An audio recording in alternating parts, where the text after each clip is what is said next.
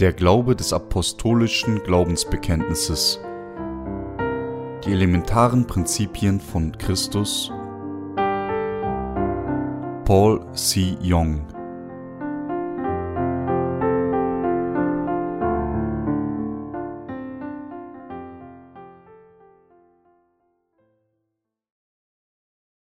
Glaubensbekenntnis an Gott, den Vater. Ich glaube an Gott, den Vater, den Allmächtigen, den Schöpfer des Himmels und der Erde. Gott der Vater. Es gibt drei Bekenntnisse, die sich im Glauben der Apostel manifestieren. Das erste Bekenntnis ist, dass sie an Gott, den allmächtigen Vater, Schöpfer des Himmels und der Erde, glaubten. 1. Mose 1.1. Das zweite, sie bekannten, dass Jesus Christus, der Sohn Gottes, ihnen die Vergebung ihrer Sünden gegeben hatte, und das dritte Bekenntnis ist, dass sie glaubten, dass Jesus Christus durch den Heiligen Geist empfangen wurde. Wir müssen auch bekennen, dass wir an Gott den Vater, den Sohn und den Heiligen Geist glauben, denn wir müssen den gleichen Glauben wie die Apostel haben. Für uns ist der Vater Gott, so wie der Sohn und der Heilige Geist auch Gott sind. Soweit es um das Wesen des Vaters, des Sohnes und des Heiligen Geistes geht, sind sie alle derselbe Gott, da unser Glaube an sie der gleiche Glaube ist, zum Beispiel, weil der Vater der allmächtige Gott ist, ist der Sohn auch der allmächtige Gott. Die drei Personen der heiligen Dreifaltigkeit mit anderen Worten sind in ihrem Wesen derselbe Gott. Wir glauben dementsprechend, dass die drei Personen des Vaters, des Sohnes und des Heiligen Geistes grundsätzlich und vollkommen eins sind. Damit wir die Grundlage unseres Glaubens bilden können, müssen wir in diesem Wort der Wahrheit verankert werden. Biblische Beweise aus dem Alten Testament Zunächst zeigt das Alte Testament deutlich, dass Gott einer ist. Höre, Israel, der Herr ist unser Gott, der Herr allein. 5. Mose 6, 4 Gleichzeitig sagt uns das Alte Testament jedoch auch unmissverständlich, dass Gott in mehreren Personen existiert. Und Gott sprach, lasset uns Menschen machen, ein Bild, das uns gleich sei.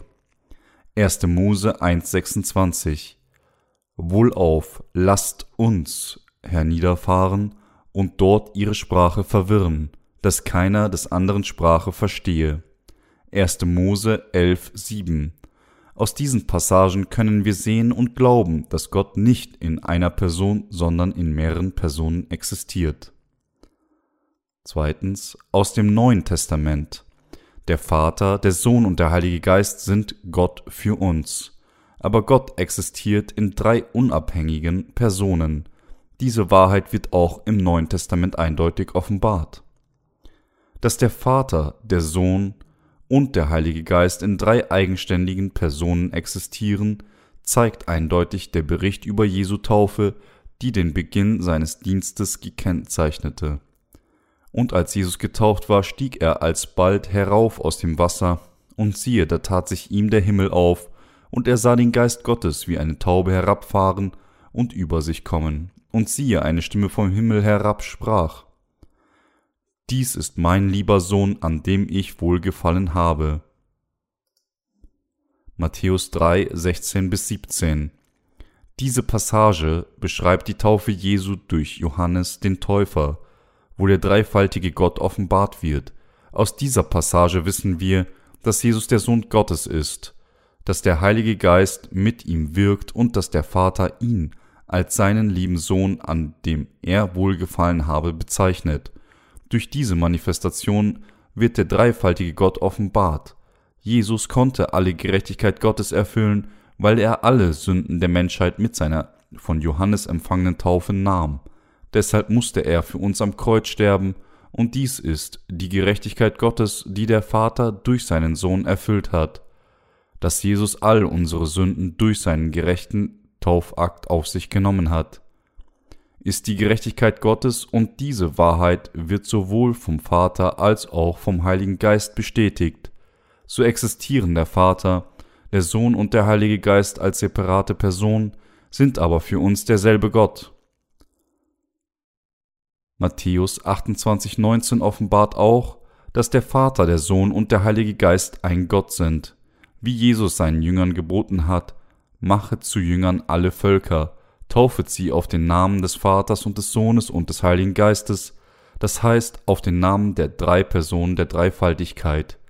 Der Vater, der Sohn und der Heilige Geist sind jeweils eine unabhängige Person, aber gleichzeitig sind sie gleich, da sie alle der gleiche Gott sind. Wenn wir an Gott glauben, glauben wir an einen Gott als die Einheit der drei Personen, Gott der Vater, der Sohn und der Heilige Geist, wie sie durch den christlichen Glauben bekannt werden, ist der selbst existierende Gott, der sich von allen anderen Gottheiten unterscheidet.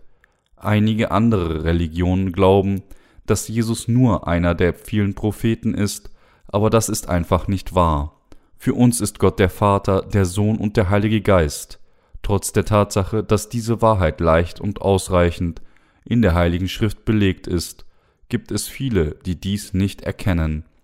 Dies ist so, weil diejenigen, die das Evangelium des Wassers und des Geistes nicht kennen, sich dem Konzept der heiligen Dreifaltigkeit mit ihrer menschlichen Rationalität und Logik nähern, was es unmöglich macht, sie zu verstehen.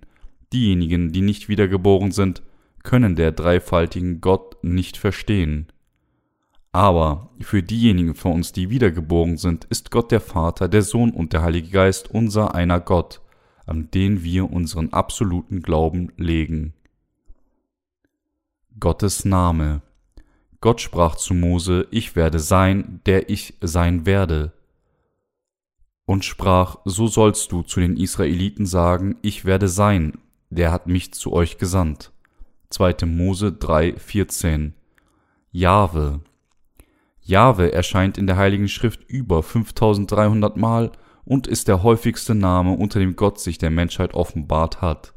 Das jüdische Volk hielt den Namen Gottes als heilig und war sehr vorsichtig, ihn bei seinem Namen anzurufen oder zu nennen. 2. Mose 3,14. Sie schenkten dem Namen Jahwe großen Respekt, später nahmen sie einen anderen Namen an und verwendeten ihn, Adonai, um Gott anzurufen, die Bedeutung dieses Namens ist der Herr Allah wie folgt. Erstens einer, der existiert, zweitens einer, der Herr des Lebens ist und drittens einer, der immer war, immer ist und für immer aus sich selbst existiert. Wir bezeichnen Gott als den Vater, den Sohn und den Heiligen Geist. Der Name des Sohnes Gottes, des Vaters ist Jesus Christus.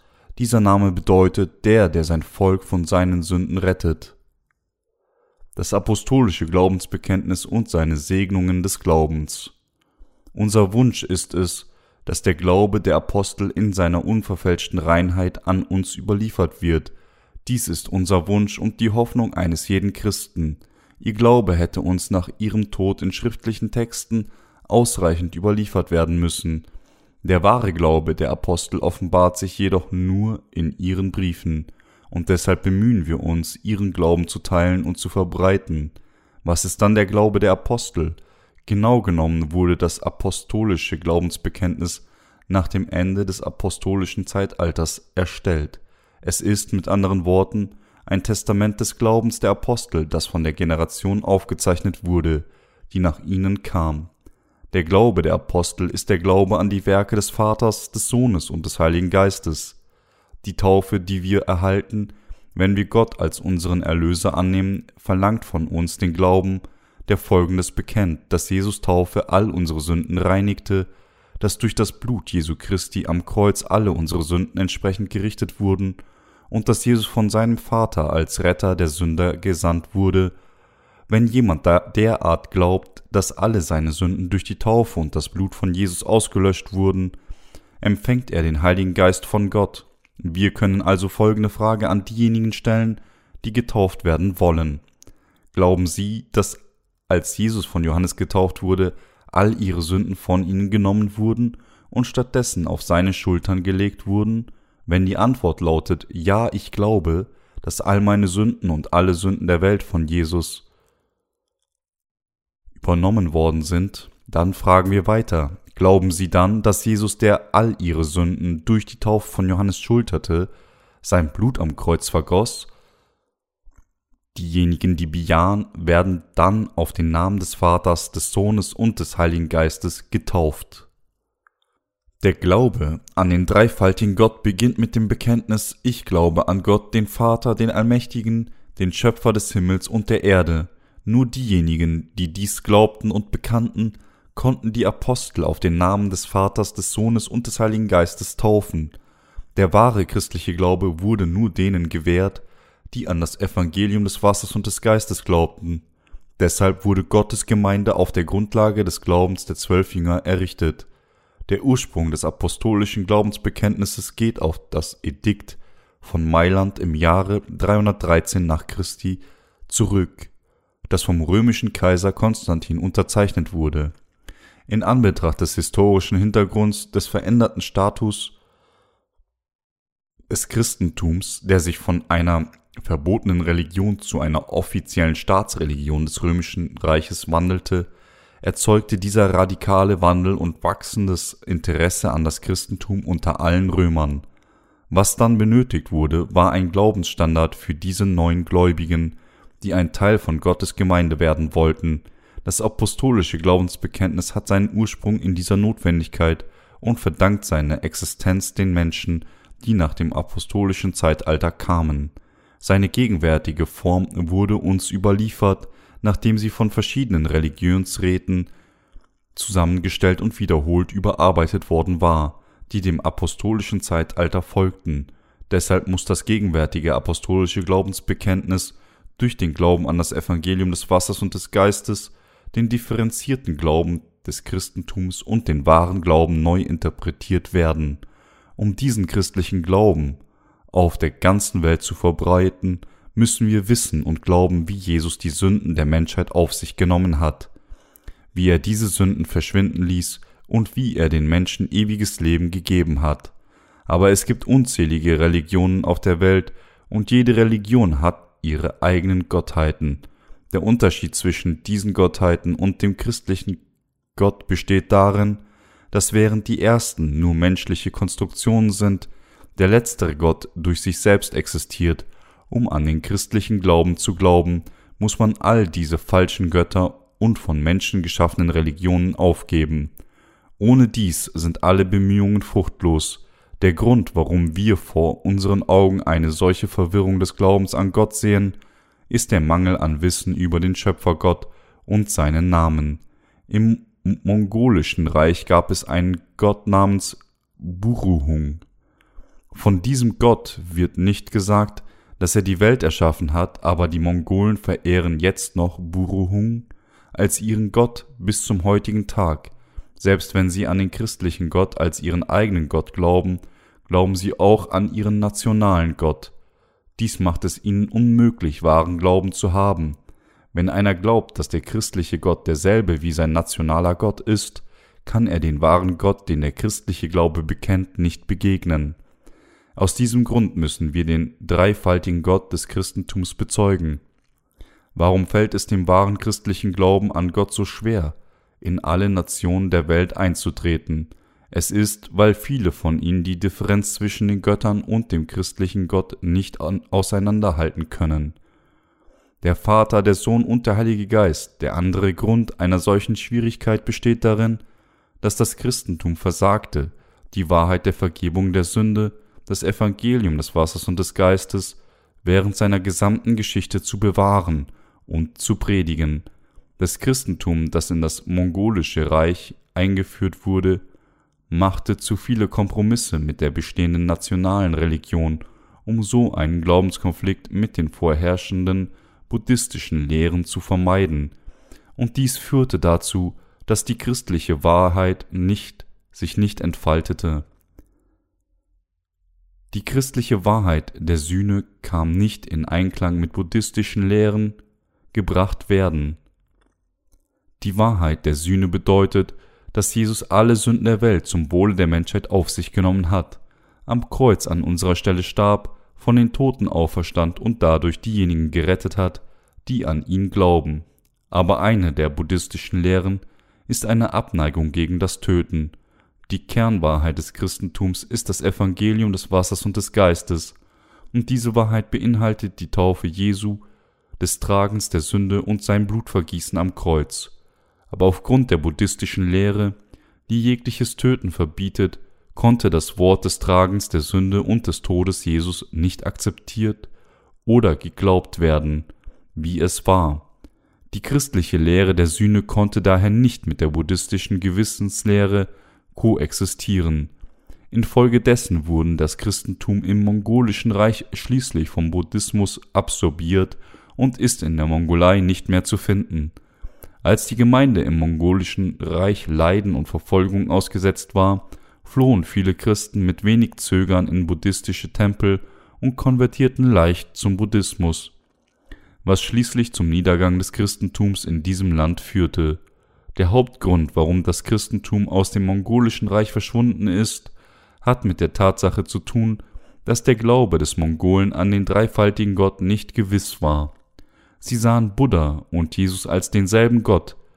Dies führte schließlich zum Verschwinden des Christentums aus dem mongolischen Reich.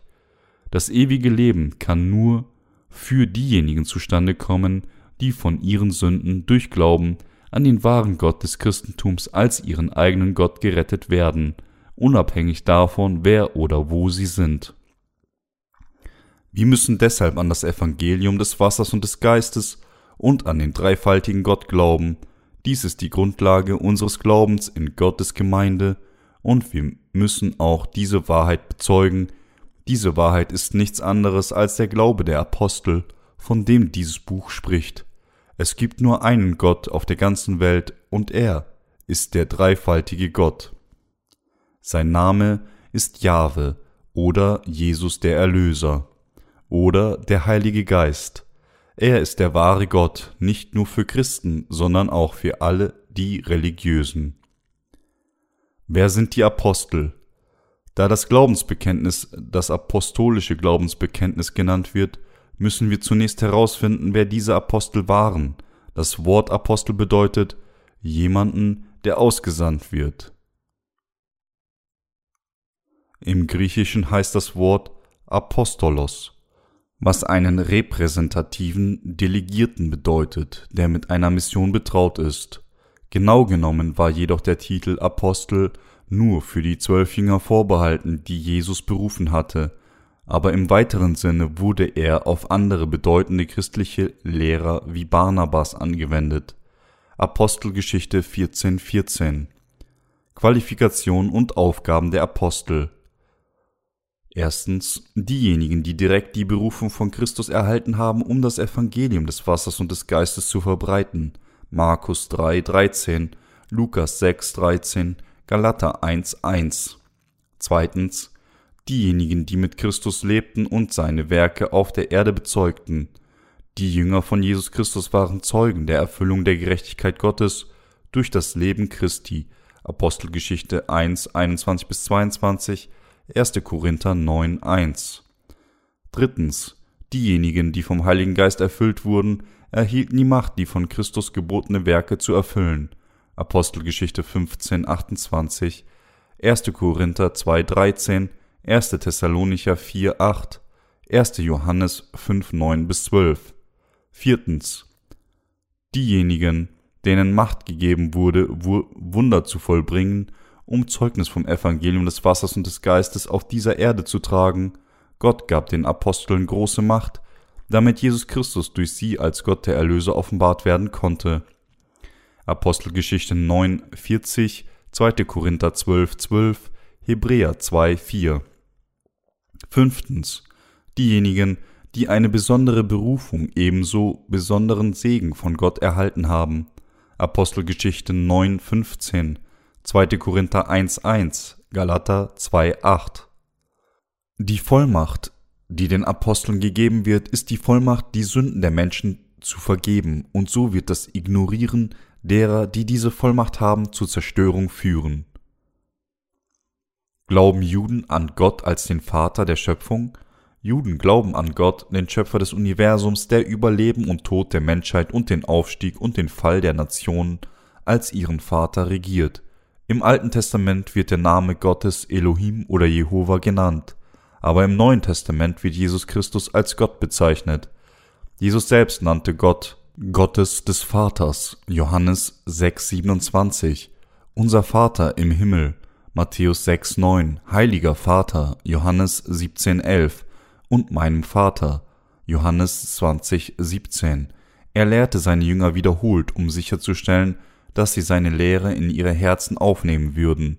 Im Christentum werden wir wahre Gläubige, indem wir Jesus Christus begegnen und an ihn glauben, der im Evangelium des Wassers und des Geistes Gott seinem Vater und Gott, dem Heiligen Geist, offenbart ist.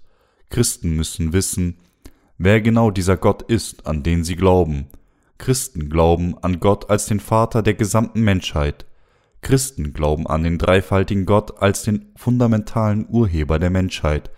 Das heißt, sie glauben an Gott sowohl als Quelle als auch Ernährer des Lebens. Gott schuf die Menschheit und rettet und nährt die Heiligen durch seine Gemeinde.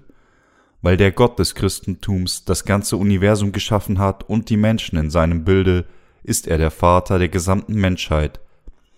Als ein Missionar zum ersten Mal einigen amerikanischen Ureinwohnern das Evangelium predigte, fragte ihn ein alter Häuptling, Sagtest du, dass Gott unser Vater ist? Der Missionar antwortete ernsthaft, ja. Der Häuptling fragte dann noch einmal, Du sagst also dann, dass Gott auch mein Vater ist? Der Missionar antwortete gewiss.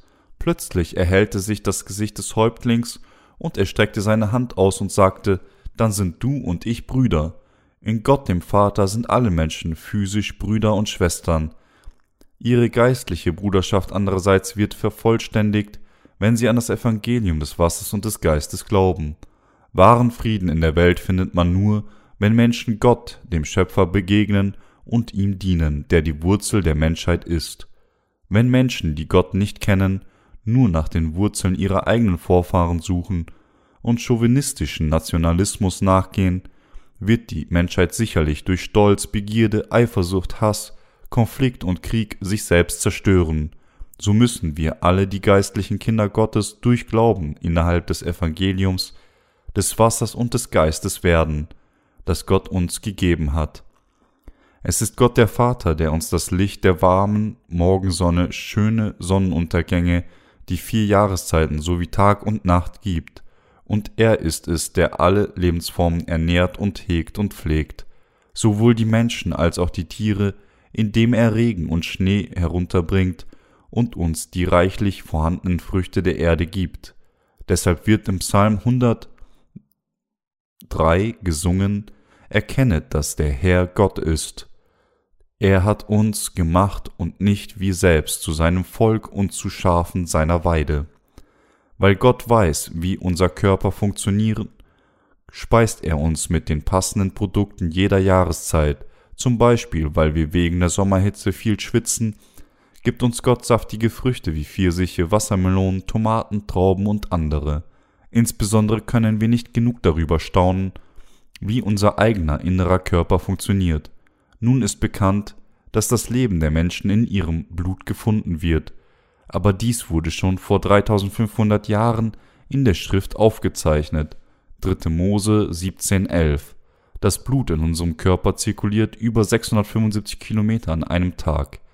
Wenn wir eine Strecke von mehr als 40 Kilometer zu Fuß an einem Tag ohne Ruhepause zurücklegen sollten, ohne uns auszuruhen, wären wir alle in kürzester Zeit erschöpft. Doch unser Herz zirkuliert an einem Tag ohne Pause über 675 Kilometer, 365 Tage im Jahr. Wir schalten das Licht aus, wenn wir schlafen gehen, aber unser Herz wird nie ausgeschaltet. Wer also pumpt dieses Herz? Es ist der Vater des Lebens, der in den innersten Geheimnissen des Lebens wirkt, die wir nicht kennen, die Luft, die Menschen atmen, das Wasser, das sie trinken, und die Speise, die sie essen, wurden alle eindeutig von Gott gegeben. Deshalb sagte Jakob, ein Mann des Glaubens, der Gott, der mein Hirte gewesen ist, mein Leben lang bis auf diesen Tag. 1. Mose 48, 15. Zum undankbaren Volk Israel sagte auch Jesaja, höret ihr Himmel und Erde, nimmt zu Ohren, denn der Herr redet, ich habe Kinder großgezogen und hochgebracht, und sie sind von mir abgefallen. Ein Ochse kennt seinen Herrn, und ein Esel die Krippe seines Herrn, aber Israel kennt's nicht und versteht's nicht. Jesaja 1, 2 bis 3. So müssen wir erkennen, dass es Gott ist, der uns unsere Seelen speist und nährt. Gott ist der Ernährer und Vater der gesamten Menschheit. Wir müssen Gott als den einen anerkennen, der uns von den Sünden der Welt rettete. Die Liebe Gottes, die uns von unseren Sünden gerettet hat, ist unbegrenzt und ewig. Aber die Geschichte der Menschheit ändert sich und auch ihre Religionen ändern sich unzählige Male. Aber die Liebe Gottes ändert sich gestern, heute und morgen niemals. Die fleischliche Liebe der Menschen kann nicht ewig dauern, Emotional gerührt denken wir nur, dass es Liebe ist, aber es ändert sich in kürzester Zeit. Was sich ständig ändert, sind nichts anderes als Gefühle, die fleischliche Liebe der Menschen ist immer egoistisch und egozentrisch. Aber die wahre Liebe Gottes ist absolut aufopferungsvoll und ewig. Deshalb sagt uns die Bibel, dass Gott die Welt so sehr liebte, dass er seinen eingeborenen Sohn sandte. Auf diese Weise hat er uns von den Sünden der Welt gerettet so sagt Römer 5,8. Gott aber erweist seine Liebe darin, dass Christus für uns gestorben ist, als wir noch Sünder waren. Und Johannes 3,16 sagt, denn also hat Gott die Welt geliebt, dass er seinen eingeborenen Sohn gab, damit alle, die an ihn glauben, nicht verloren werden, sondern das ewige Leben haben. Und 1. Johannes 4,10 sagt, Darin besteht die Liebe, nicht, dass wir Gott geliebt haben, sondern dass er uns geliebt hat und gesandt seinen Sohn zur Versöhnung für unsere Sünden. Wir müssen an Gott glauben, aber wir müssen auch von all unseren Sünden gerettet werden und ewiges Leben durch Glauben an das Evangelium des Wassers und des Geistes erhalten. Gott hört unsere Gebete. Die väterliche Beziehung zwischen einem Vater und einem Kind ist eine Beziehung, in der Blut und Fleisch geteilt wird. Ebenso werden diejenigen, die an Gott glauben, seine Kinder, indem sie an die Taufe von Jesus Christus und sein Blut als Evangelium der Vergebung der Sünde glauben. Auf diese Weise können sie vollends in einem Haus leben. Während wir auf dieser Erde leben, ist nichts anderes als Gottes Gemeinde das Haus der Heiligen, und wenn wir die Welt hinter uns lassen, ist unser Haus das ewige Himmelreich. Der Segen, Gott unseren Vater zu nennen, sowie von allen Sünden gerettet zu werden, wird nur innerhalb des Glaubens ermöglicht, der an das Evangelium des Wassers und des Geistes glaubt. Römer 8,15 sagt also, denn ihr habt nicht einen knechtischen Geist empfangen, dass ihr euch abermals fürchten müsstet, sondern ihr habt einen kindlichen Geist empfangen, durch den wir rufen, aber lieber Vater. Dies ist eine erstaunliche Tatsache und absolut wahr. Das wahre Evangelium des Wassers und des Geistes ist das Evangelium, das alle Sünden von jedermann vergibt. Es ist demnach durch Glauben, dass wir von allen unseren Sünden vergeben werden können. Und der Heilige Geist kann nur zu denen kommen, denen all ihre Sünden durch Glauben an das Evangelium des Wassers und des Geistes vergeben wurden. Und nur diejenigen, die den Heiligen Geist empfangen, haben, können seine Söhne und Töchter sein, und durch ihren Glauben an den Herrn können sie alle, was sie Gott im Namen Jesu Christi bitten, empfangen. Deshalb heißt es in Johannes 16, 23, Wahrlich, wahrlich, ich sage euch, wenn ihr den Vater um etwas bitten werdet in meinem Namen, wird er es euch geben. Gott ist der Vater, der, egal wie viele seine Gläubigen fortsetzen, seinen Namen anzurufen, niemals ärgerlich noch vorwurfsvoll ist. Jakobus 1,5 Wir müssen an Gott den einen glauben, der uns unser Erbe geben wird. Diejenigen, die an das Evangelium des Wassers und des Geistes glauben, das vom Herrn gegeben wurde, sind seine angenommenen Söhne und Töchter geworden. So heißt es in Römer 8,15, denn ihr habt nicht einen knechtischen Geist empfangen, dass ihr euch abermals fürchten müsstet, sondern ihr habt einen kindlichen Geist empfangen, durch den wir rufen, aber lieber Vater. Und wenn sie Gottes Söhne und Töchter geworden sind, dann bedeutet dies, dass sie zweifellos ihr Erbteil im Leben nach dem Tod genießen werden, wie Römer 8, 17 bis 18 sagt.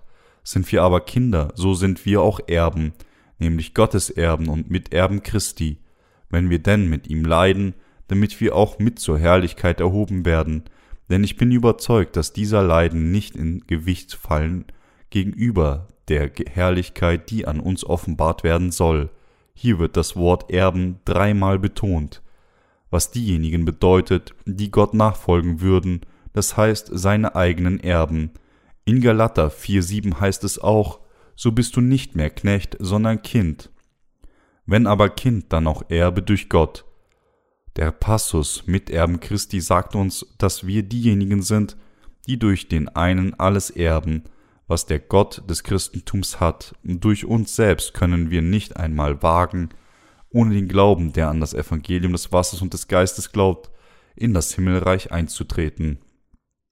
Aber durch Glauben an die Taufe und das Blut von Gottes eingeborenen Sohn können wir die Vergebung der Sünden empfangen und dann in das Himmelreich eintreten.